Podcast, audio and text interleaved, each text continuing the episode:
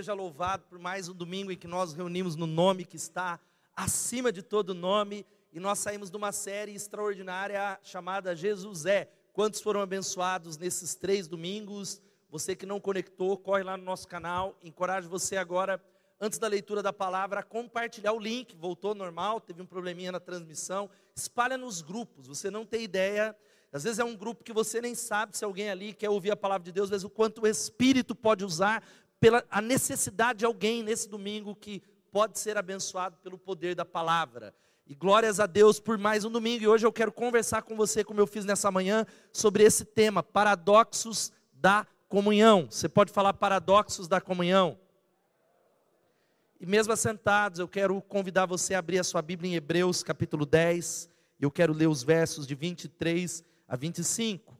Hebreus capítulo 10, de 23 a 25. Hoje pela manhã eu tenho convicção, Deus falou, Deus ministrou, Deus nos exortou, porque sempre que o povo dele se reúne ao redor da palavra, nós não estamos aqui ao redor da banda, do pastor, ou para pagar um voto religioso, eu não sei a motivação que faz você estar tá conectado, ou fazer você sair de casa, mas a igreja se reúne ao redor de uma só pessoa que se chama Jesus, e tudo é sobre ele.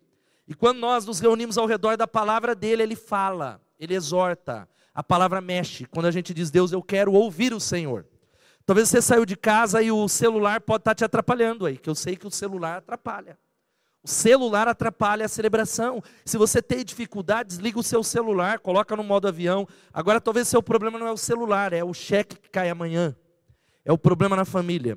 Mas todo o coração que diz, Deus, eu vim aqui para ouvir o Senhor, ele vai falar. Hebreus 10, 23 a 25 diz assim: Apeguemos-nos firmemente, sem vacilar, à esperança que professamos, porque Deus é fiel para cumprir as suas promessas. Pensemos em como motivar uns aos outros na prática do amor e das boas obras, e não deixemos de nos reunir como fazem alguns, mas encorajemos-nos mutuamente, sobretudo agora que o dia está próximo. Vamos ler na NVI que está na sua tela, você está aí, vamos ler.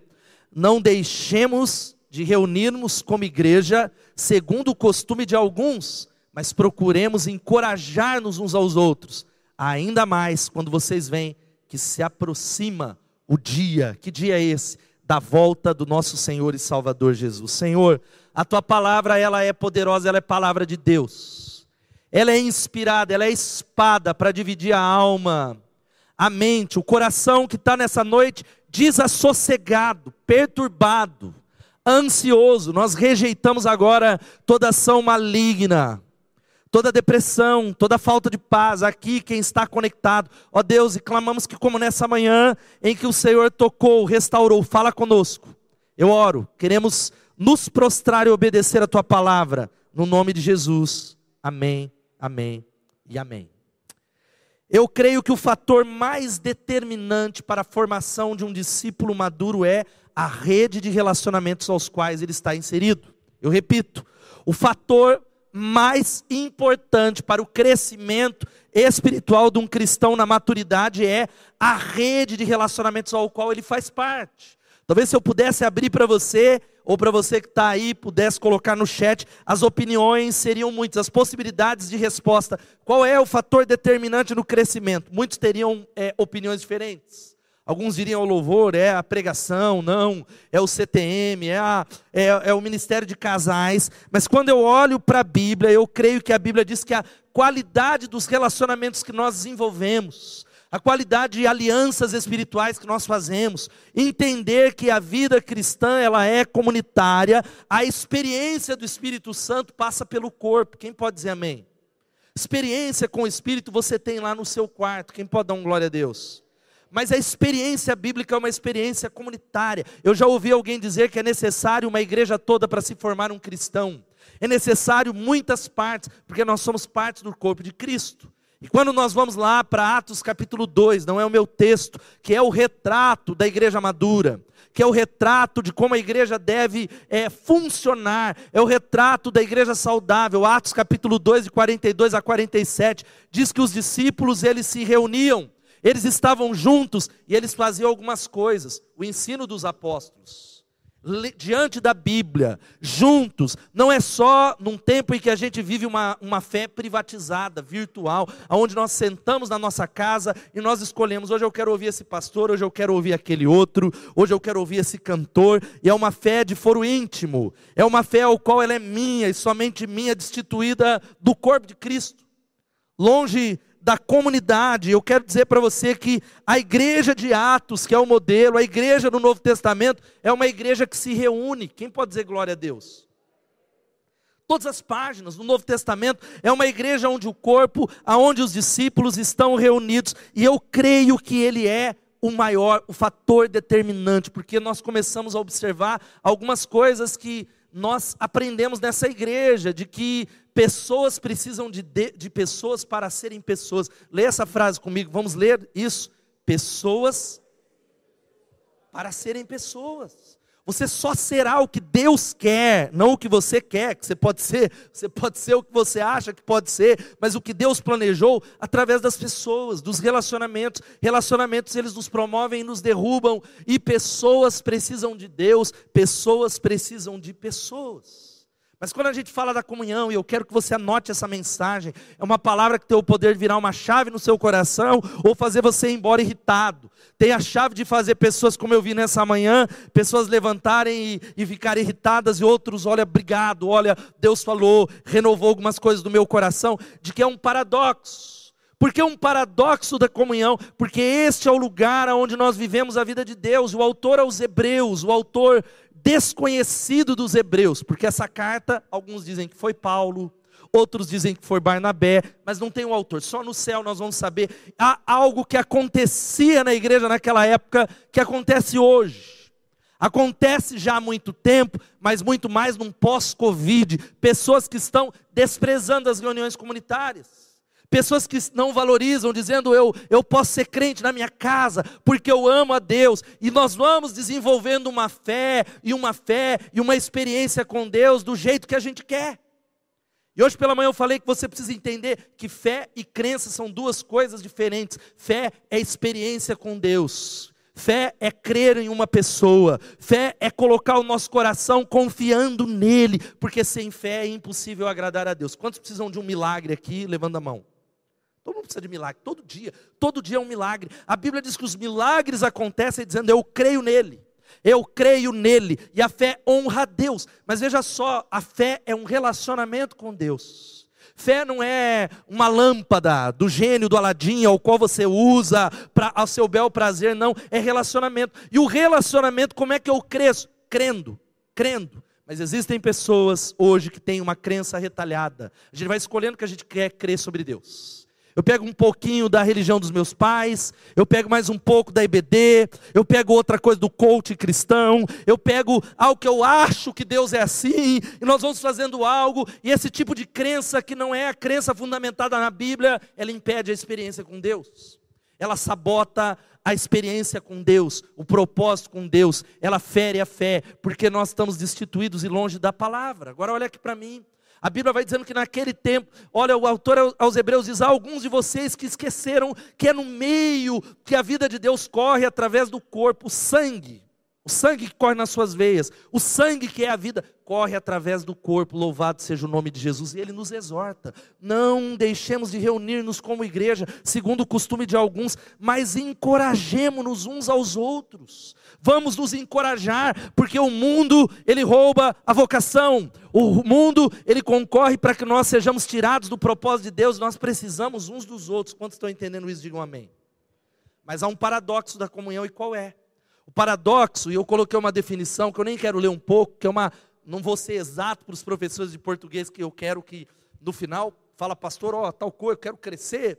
Mas é uma figura de linguagem caracterizada pela associação de conceitos contraditórios na representação de uma só ideia. Embora esses conceitos contraditórios possam parecer ilógicos, eles formam uma unidade semântica, ou seja, é cara e coroa.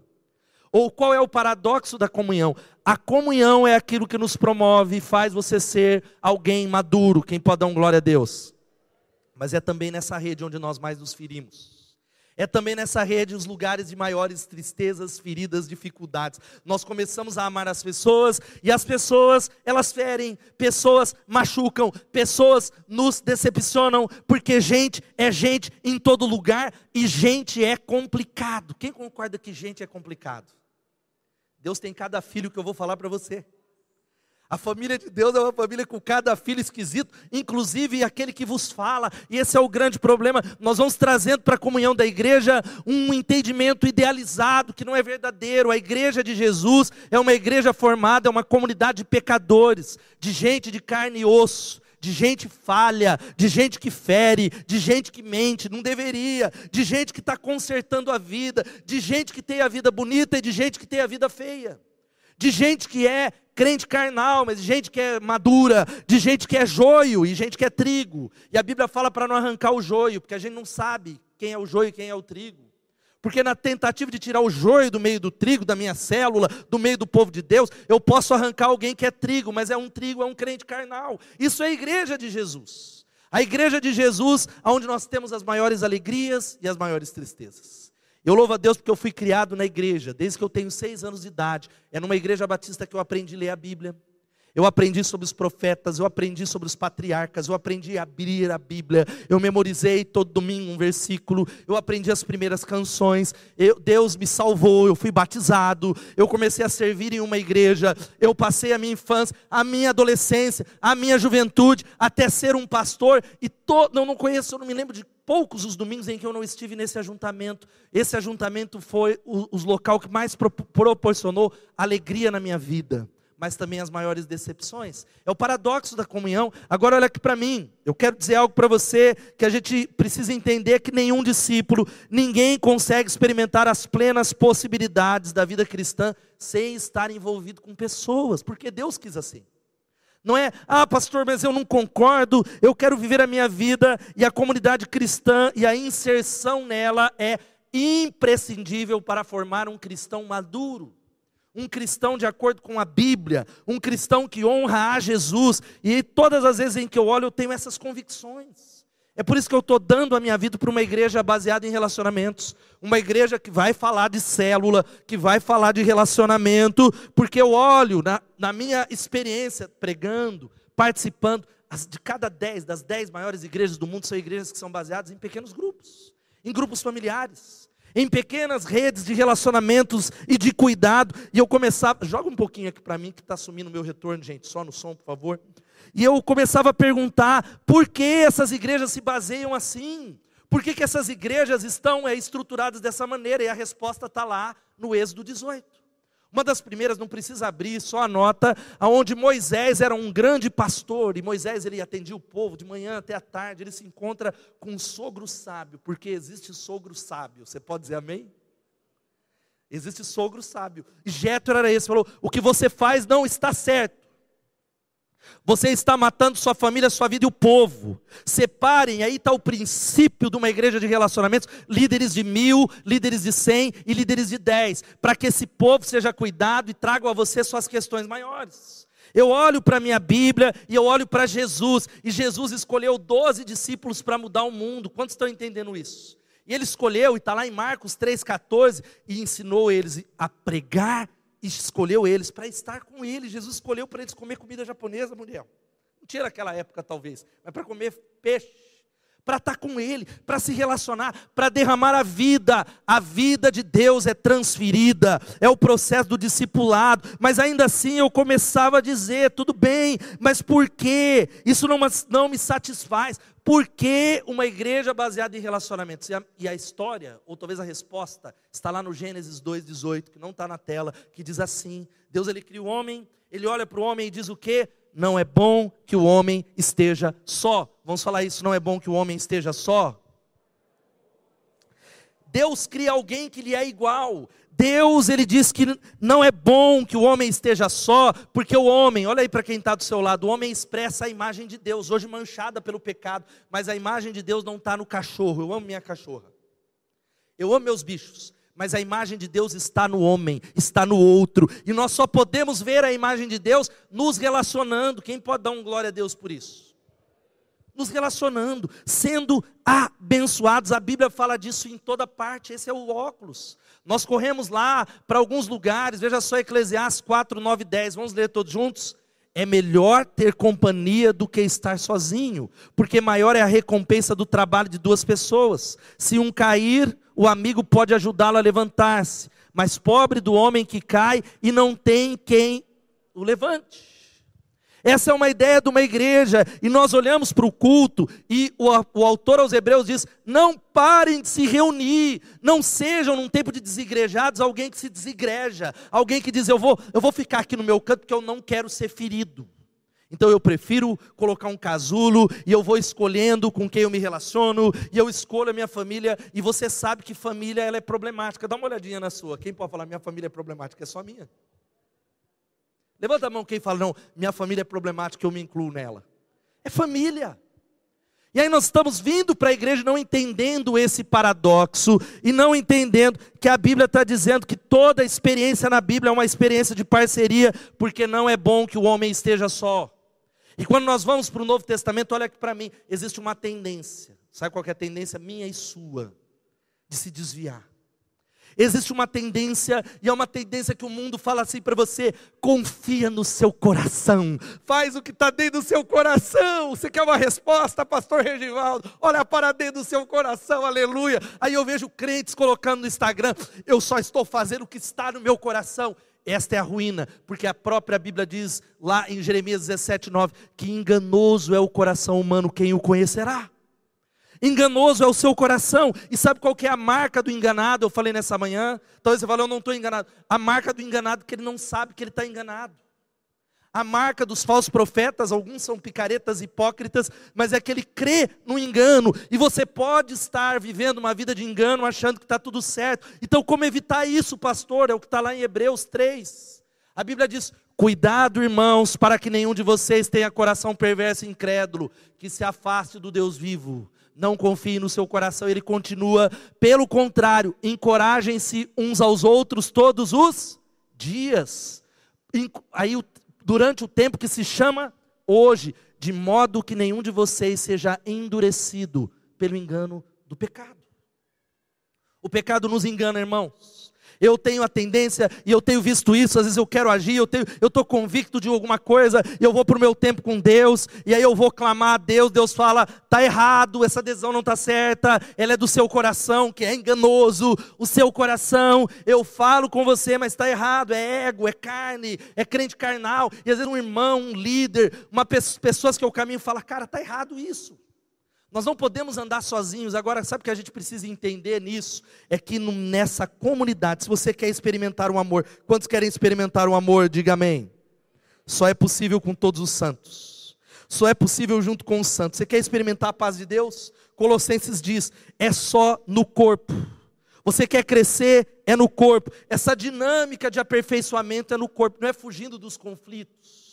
E eu conheço uma multidão de pessoas que ele vai deixando um rastro de conflito. Ele arruma um conflito, ele muda de igreja, aí é a lua de mel, aí ele tem outro conflito, ele foge, ele pula, ele não olha no olho e ele sabota a maturidade de Jesus. Ele sabota a obra que Deus está construindo.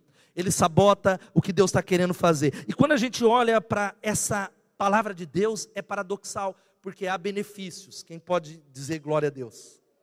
Mas tem um monte de problema na Bíblia.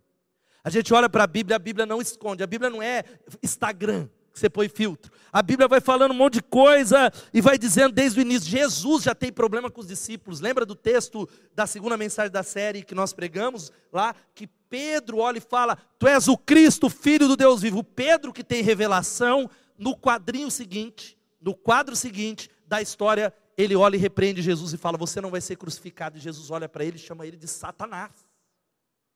Às vezes o pastor dá uma dura aqui, fica todo mundo, vou sair de igreja. Jesus olhou para o discípulo, líder, e falou: Demônio, você é um demônio.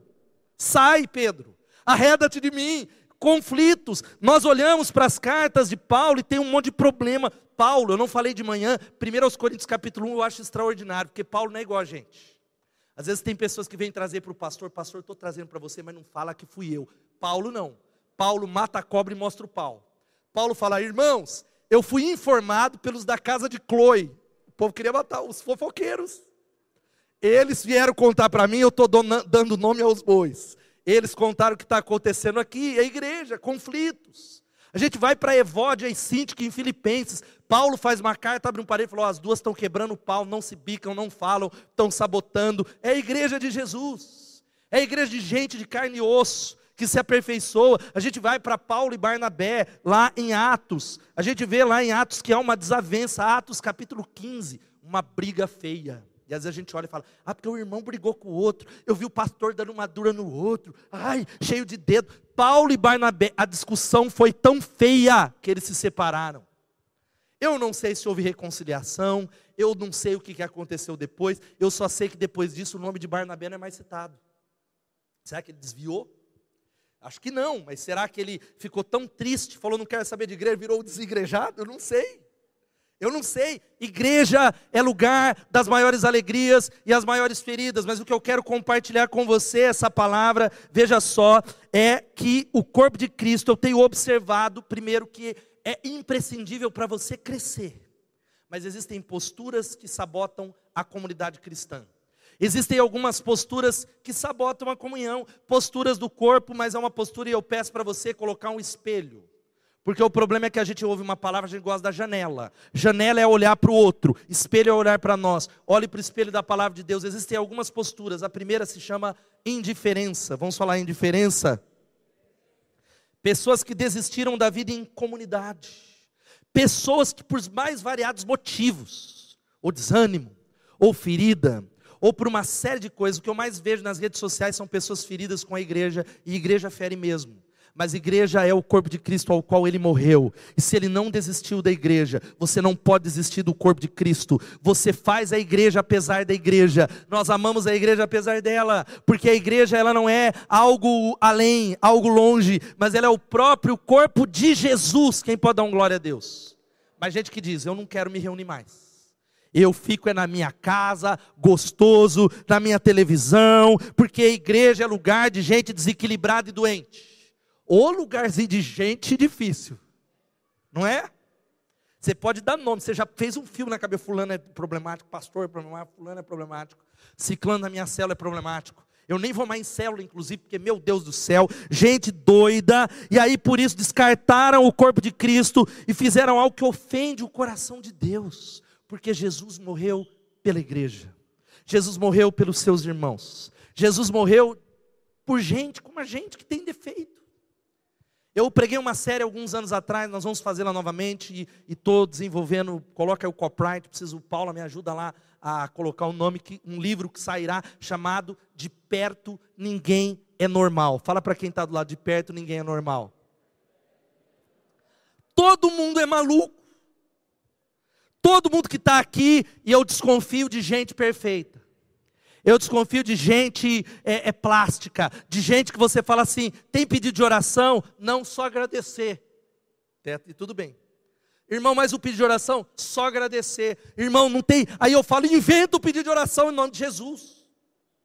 Não tem um vizinho que está precisando de Deus, não tem um, um, um, a nação, alguém, pelo amor de Deus, você não tem nada para pedir. Nossa, sabe que tipo de vida é essa? Sabe como é que é essa vida perfeita? De pessoas que aprenderam a usar máscaras de pessoas que aprenderam a se esconder, de pessoas que foram para longe. E olha só, nós precisamos entender que a indiferença à comunhão cristã é uma ofensa ao Senhor da igreja. Gente que diz você no seu caminho e eu no meu. É uma receita para fragilidade espiritual. É o fenômeno dos desigrejados hoje. Não vou citar isso, mas uma pesquisa. Desigrejados são pessoas que se dizem cristãs, mas que não possuem qualquer vínculo com uma comunidade cristã. Não tem lastro bíblico não há base bíblica, não há como, não tem como. A questão é que às vezes dá vontade de ficar no nosso canto. Quem pode falar é verdade? Mas nós queremos ouvir a Jesus. Nós queremos obedecer a Jesus como discípulo. Nós queremos, e, e o fenômeno dos desigrejados, há um livro, uma pesquisa americana, mas que se aplica um pouco. Olha só, eu coloquei ali, ó, 49% dos que se dizem crentes frequentam apenas uma vez por mês. Estou falando 50% de gente que se diz crente nos Estados Unidos e no Brasil não é diferente, nessa igreja não é. Hoje eu sei que teve feriado, tem um monte de gente que aí o cara vem uma vez por mês. Discípulos. Outra, outra característica aqui, gente que frequenta muito raramente, 8%, outros 40, ó, 10% nunca frequentaram uma igreja, mas se dizem cristã, e 33% romperam com a igreja, talvez com razões, motivos, mas a igreja, apesar da igreja. Segunda, segunda postura se chama, você pode falar farisaísmo. O que é o farisaísmo? É aquela postura que diz assim: a igreja precisa de santidade, pastor, aleluia, tem muito pecador aqui. E vez ou outra eu vejo isso se expressar na minha prática como pastor, quando eu estou falando bem de algum irmão e eu estou numa roda, eu falo, irmão, é uma bênção. Aí a pessoa faz assim.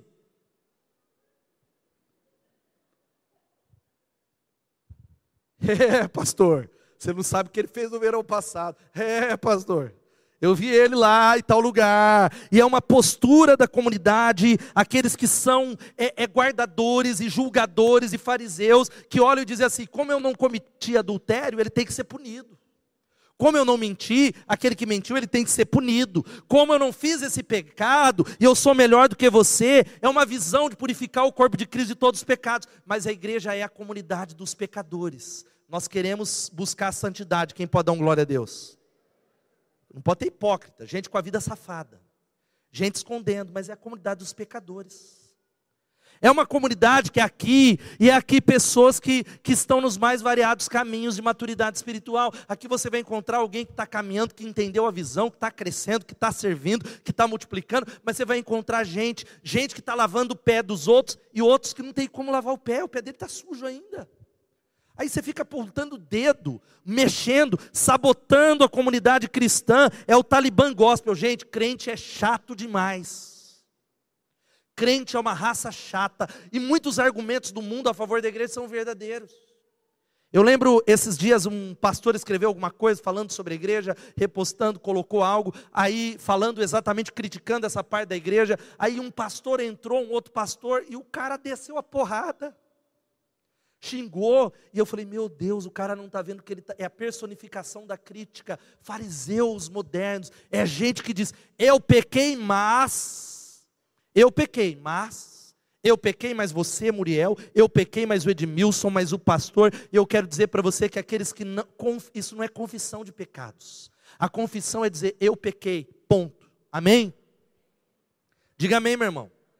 Eu pequei, eu pequei contra o Senhor, perdoa-me. Não é eu pequei, mas é gente até no casamento. Vamos abrir aqui. Quantos são casados? Levanta a mão.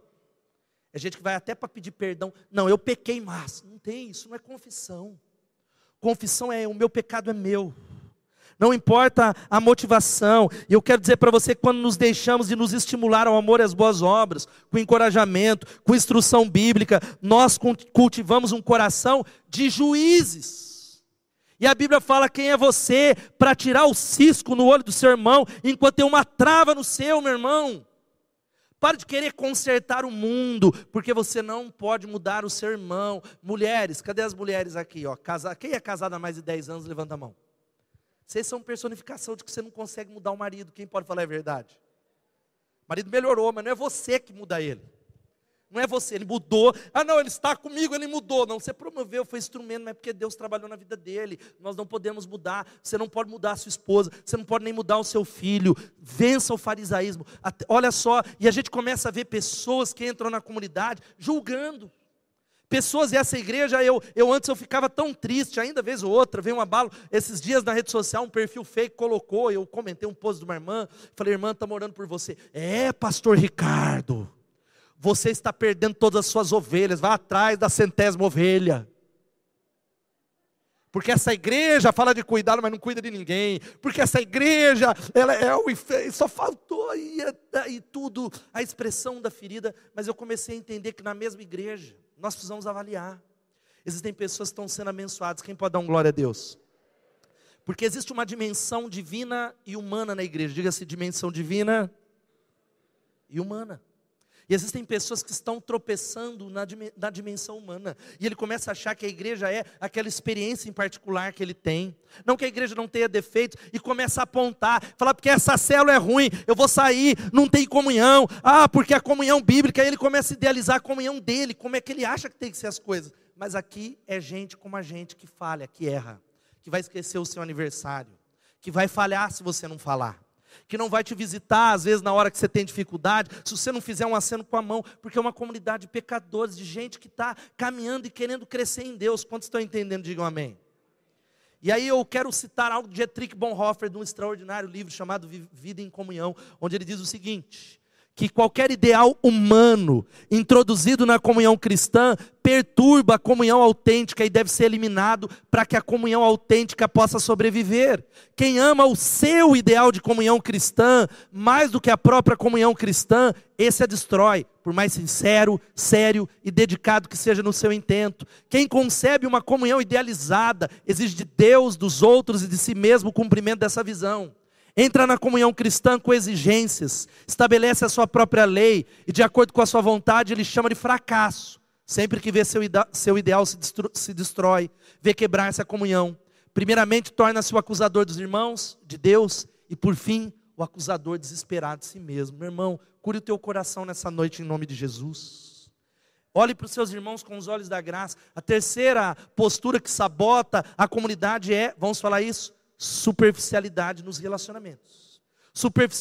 Superficialidade nos relacionamentos. Ou seja, quando a gente convive com pessoas há anos, eu não estou falando de gente que eu conheci hoje, mas eu tenho pessoas nessa comunidade que eu ando há mais de 15 anos.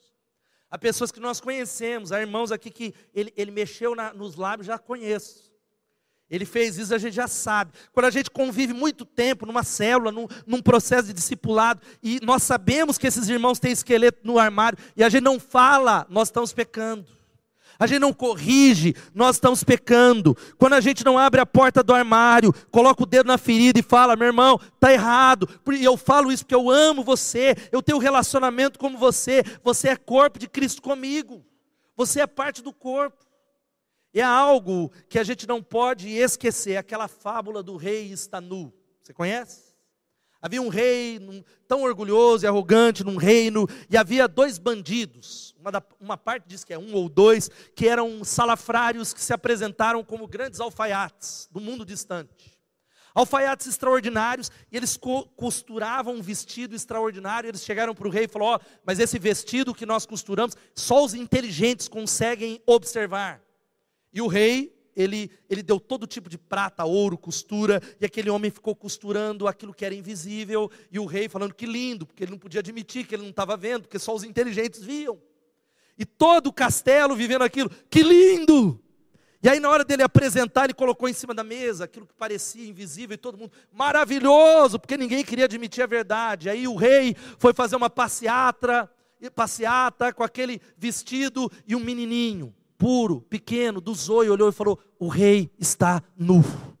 O único que teve coragem, porque muitas vezes nós vivemos uma mentira e precisa ter coragem para falar: O irmão está nu, está errado essa postura. Porque eu amo você o suficiente para dizer isso, e a gente precisa observar algo que a Bíblia fala lá em Provérbios 27, 5 e 6. Quantos querem saber? Você quer saber quem é seu amigo? O seu amigo é como está descrito aqui. Vamos ler juntos esse texto? Vamos lá?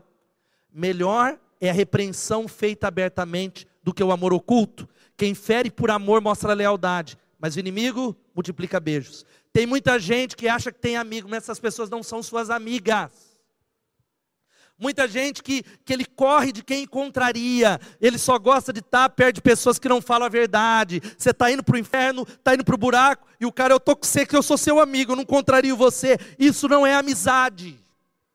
Isso é relacionamento de conivência, é para comer churrasco, mas amigos verdadeiros são aqueles que colocam o dedo na ferida e diz o rei está nu. Eu te amo suficientemente para falar que está errado.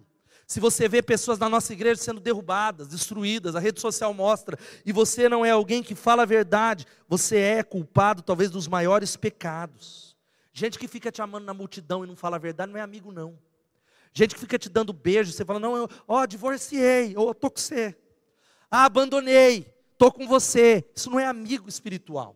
É a frase que eu postei no meu Instagram daquela série é, a, a Stranger Things que diz: amigos não mentem. Vamos falar isso? Vamos falar mais uma vez? Amigos de verdade têm a autoridade de Deus porque amam.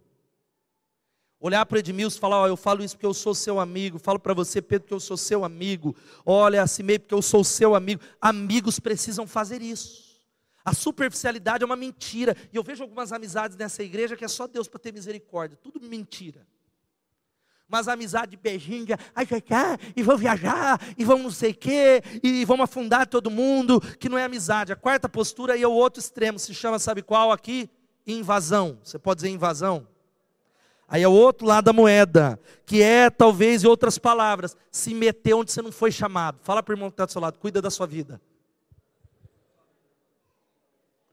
Pastor, você acabou de falar que é para falar, amigos não mentem, amigos.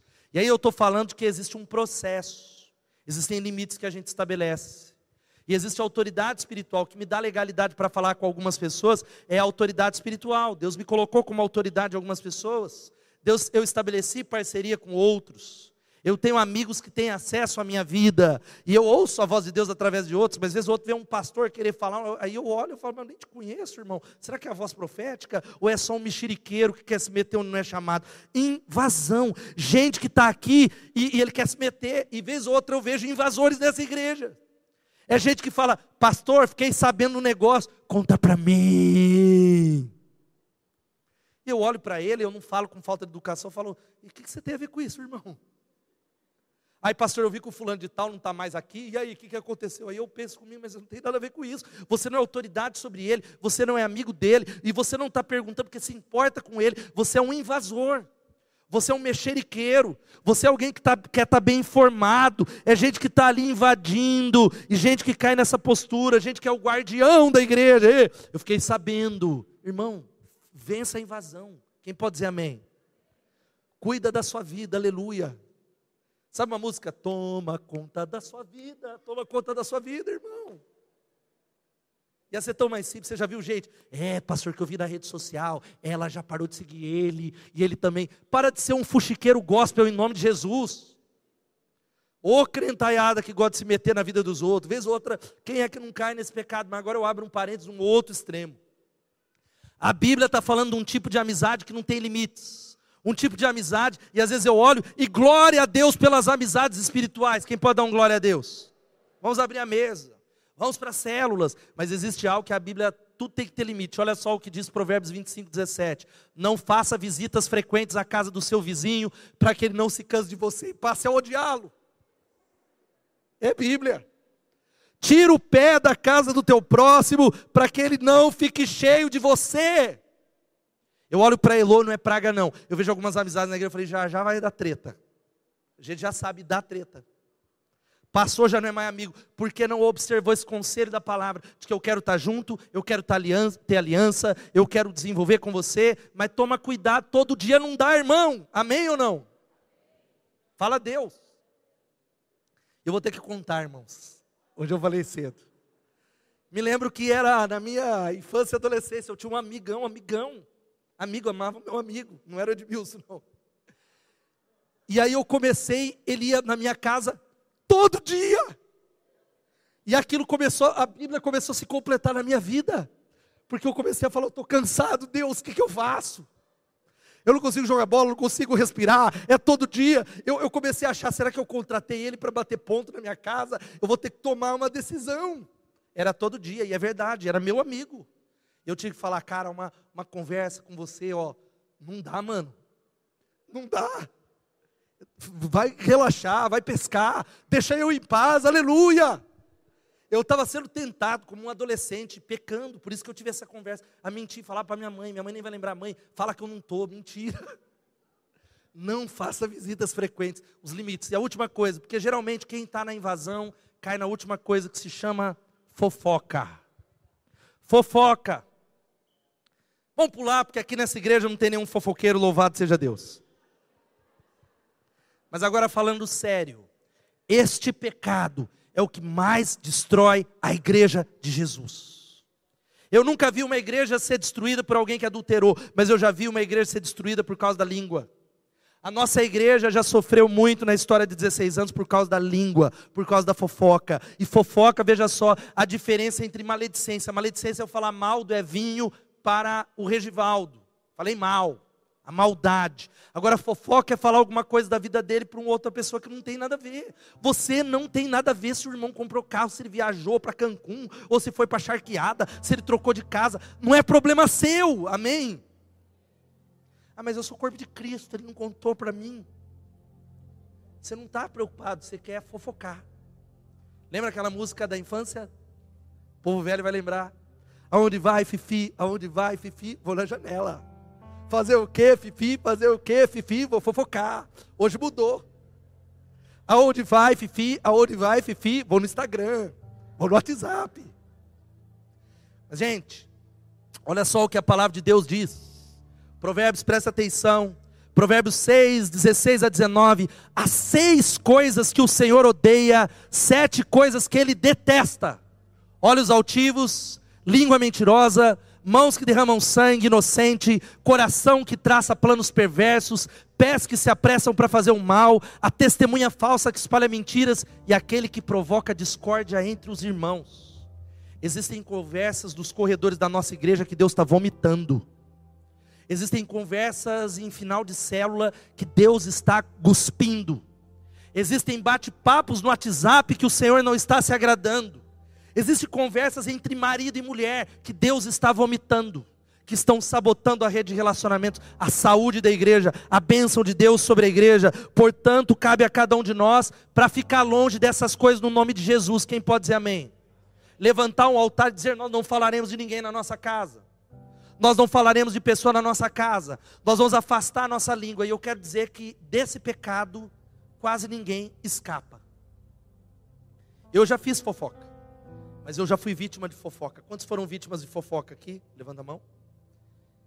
Quem é fofoqueiro, levanta a mão. Aí você não levanta a mão, irmão? Eu não. Mas sabe por quê? Porque a gente tropeça no que diz Tiago capítulo 3. Aquele que é perfeito na língua, ele é capaz de cuidar de todo o corpo, mas nós tropeçamos em muitas palavras.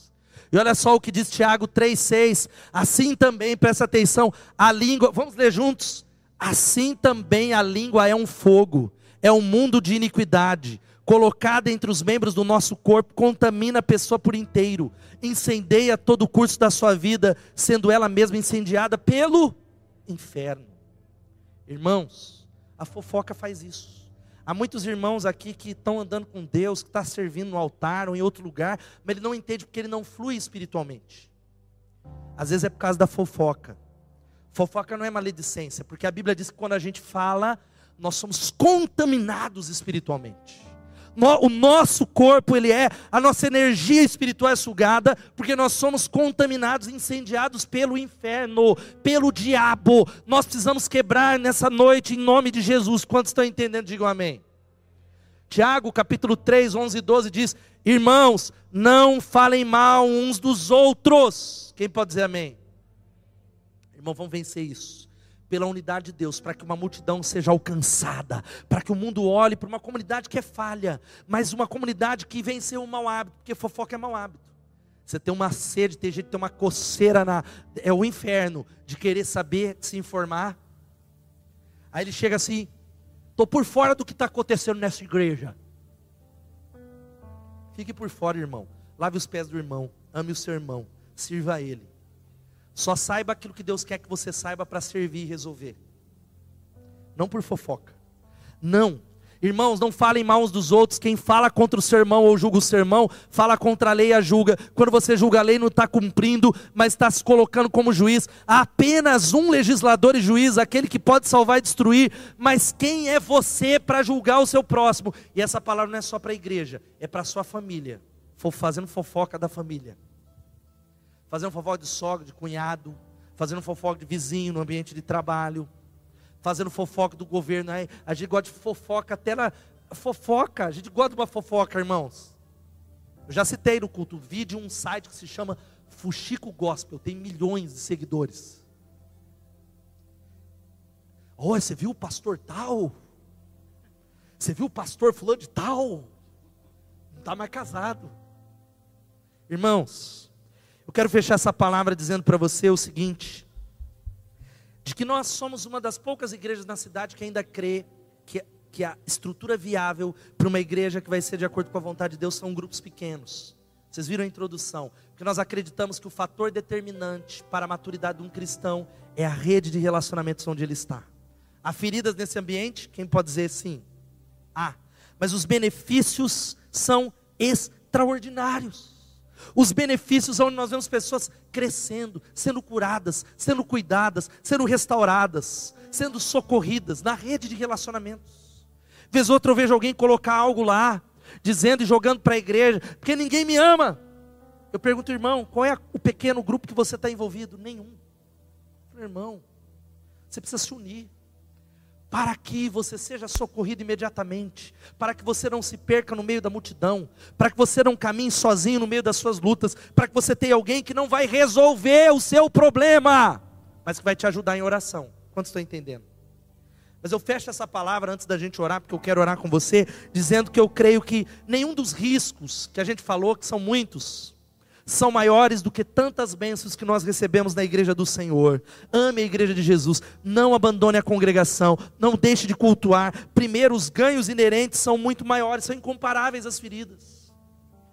Ela, a segunda coisa é que esse ajuntamento é imprescindível no propósito de Deus para nós. Se você está trocando a sua vida com gente séria, e nessa igreja tem gente séria, quem pode dar um glória a Deus? Vez outro alguém falar, porque aquela Bethesda eu vi um irmão fumando maconha lá na esquina. Eu falo, vamos trazer ele de volta, mas eu não estou fumando maconha, louvado seja Deus. Tem gente séria, tem gente de Deus, tem gente que está fazendo discípulos, e eu quero dizer para você que igreja, nós queremos ser uma igreja onde ninguém fique sozinho, que seja um lugar de cura, de gente imperfeita, que está caminhando na direção de Jesus, mudando uma cidade pelo poder do amor. Fique de pé no seu lugar. Eu quero encorajar você, eu quero orar com você agora. Eu quero que você ore, porque essa é uma palavra, como foi nessa manhã, dura para muitos de nós. Porque é mais fácil fugir e sabotar e abandonar do que olhar e dizer o rei está nu e crescer e ser tratado por Deus nas emoções. Quem pode dar glória a Deus? E ser um adulto melhor. Há muita gente que é uma criança emocionalmente falando fugindo de conflito, fugindo de olhar nos olhos, fugindo de resolver. E você passa a vida, não, Deus não quer isso para você, não é fácil. Mas quanto mais passos nós damos nessa rede de relacionamento, mais nós crescemos na verdade e falamos a verdade em amor. Amém? Abaixe sua cabeça, eu quero orar com você. Quero orar com você que está em casa. Talvez você é alguém que começou essa palavra dizendo: Eu estou assumindo compromisso de ouvir a Bíblia, eu não vou me deixar de me reunir como igreja, eu vou retomar o culto como prioridade, não só como se der tempo na minha agenda, que aí não vai dar nunca. Se eu tiver com vontade de vir, ah, não, eu vou assumir uma aliança porque eu acredito que é no meio do corpo de Cristo, no meio do ajuntamento, que o poder de Deus é derramado. O Salmo 133 diz: Ó, oh, quão bom e quão suave é que os irmãos vivam em união, é como óleo precioso que desce da barba de Arão. É ali que o Senhor ordena a bênção da vida para sempre, é no ajuntamento do povo de Deus. Não deixe Satanás isolá-lo, não deixe as feridas ficarem machucando você anos. Vem para os relacionamentos para ser curado. Talvez você é alguém que já está nisso, mas diz: eu, eu vou abrir mais a minha mesa nesse ano.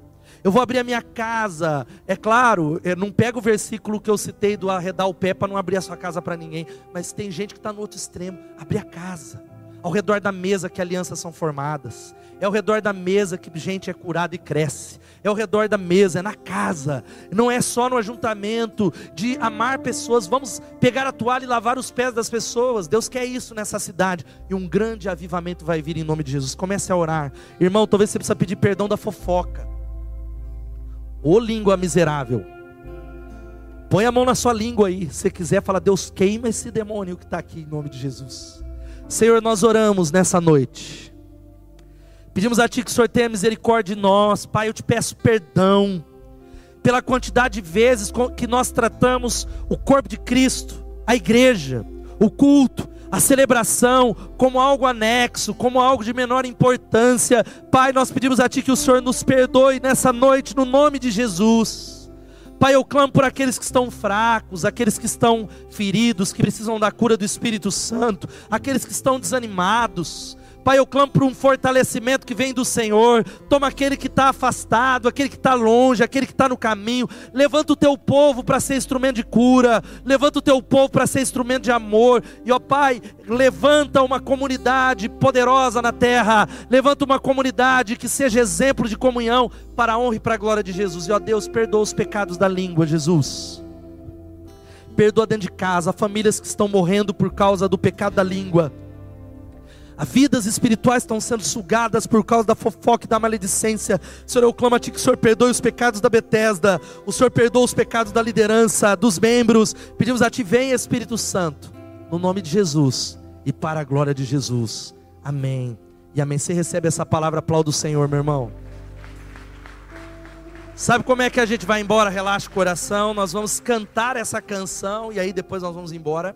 E eu não vou pedir para você sair do lugar, porque ainda o Covid aí, ainda não pode abraçar. espero que em breve. Mas você vai talvez falar com quem está do lado. E nós vamos cantar essa canção como uma declaração disso que nós pregamos. Em comunhão é o que a gente quer viver.